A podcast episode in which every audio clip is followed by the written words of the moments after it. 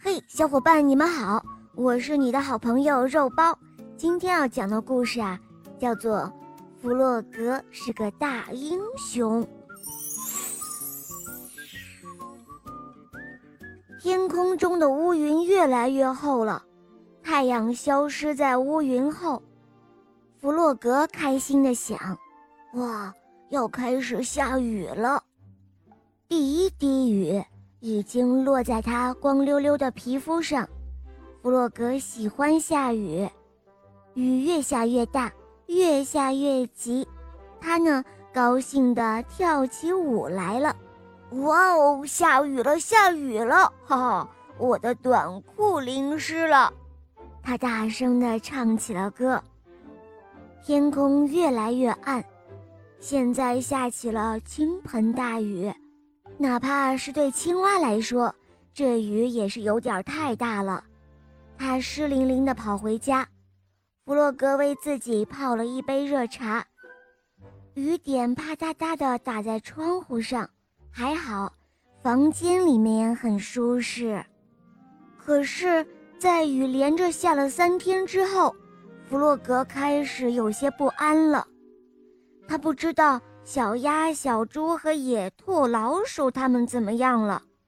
从开始下雨到现在，弗洛格一直没有见过他们。到了第五天，河水开始上涨，没过多久，水就漫进了弗洛格的家里。起初，弗洛格还觉得挺好玩的，可接着他就担心起来了。他急忙跑到小鸭的家里。小鸭的家也被淹了，小鸭绝望地问：“哦，我的天哪，这些水都是从哪儿来的呢？”弗洛格说：“河水冲出河岸，我们去小猪家吧。”他们一起趟水而过，但小猪从阁楼的窗户探出身来说道。哦，我的天哪！我所有的东西都湿掉了。哦，可不是吗？房间里到处都飘着桌子和椅子，乱糟糟的，根本就没有办法待下去。弗洛格又提议说：“呃，干脆我们去看看野兔吧。野兔的屋子里很温暖，真让人心安。”他们凑近火炉，把自己烤干，然后告诉野兔，他们的家都被淹了。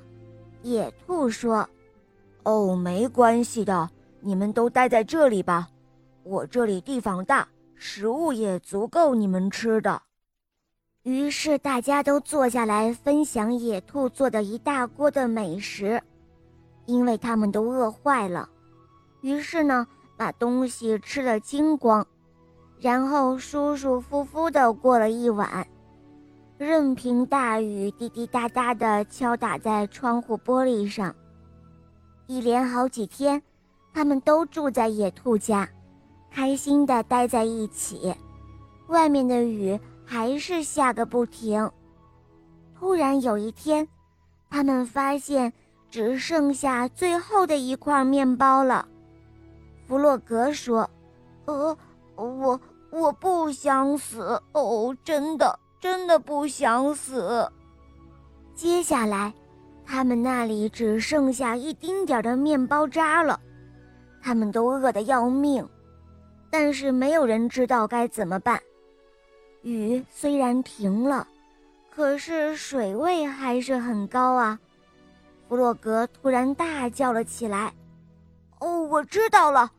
我要游过那些小山，去寻找帮助。我相信我一定能够做到的，因为我是我们当中游泳游的最好的一个。大家都知道这是事实，于是呢，弗洛格勇敢地走入水里，他的朋友们紧张地看着他。不久，他就消失在远处了。水很冰凉，但弗洛格不去多想。他现在心里想的只有小鸭、野兔、小猪他们，他们都在挨饿。弗洛格勇敢地往前游，水流就变得越急了。弗洛格觉得累了，他游不动了，他开始往下沉。这时候，弗洛格心里想：“哦，天哪！我是一只再也游不动的青蛙了，我要淹死了！我，我快要死了！我再也见不到我的朋友们了。”就在这个时候，两只强壮的胳膊把弗洛格从水里拽到了船上。哈！原来是老鼠，弗洛格把下雨、洪水、饥饿，还有他出来求救的事情都告诉了老鼠。老鼠说：“哦，别担心，我的朋友，我的船里装满了为旅行所准备的必需品，船里有足够供大家吃的食物，放心吧。”接着，他们开着船去野兔家。三个朋友正在那儿等着救援呢。小猪、小鸭和野兔看到弗洛格坐着船回来，都欢呼了起来。他们简直不敢相信自己的眼睛了。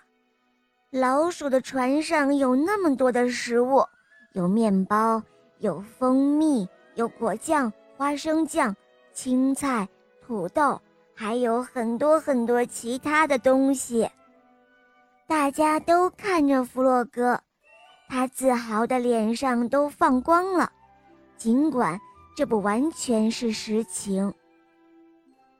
弗洛格、小鸭和小猪分别回到自己家里，到处都是脏兮兮的，到处都是烂泥。在老鼠的帮助下，他们把家里修整的和从前一模一样了。要说还有什么是不一样的？哈，那就是没有人会忘记这一次可怕的洪水哦。好了，亲爱的小伙伴们，这一集的故事肉包就讲到这儿了。不要忘记订阅这个专辑哦，赶快关注肉包来了，然后可以打开我的主页去收听公主童话、小木偶匹诺曹的故事，还有《西游记》的故事、格林童话，当然。还会更新很多你没有听过的哟，赶快一起来收听吧，拜拜。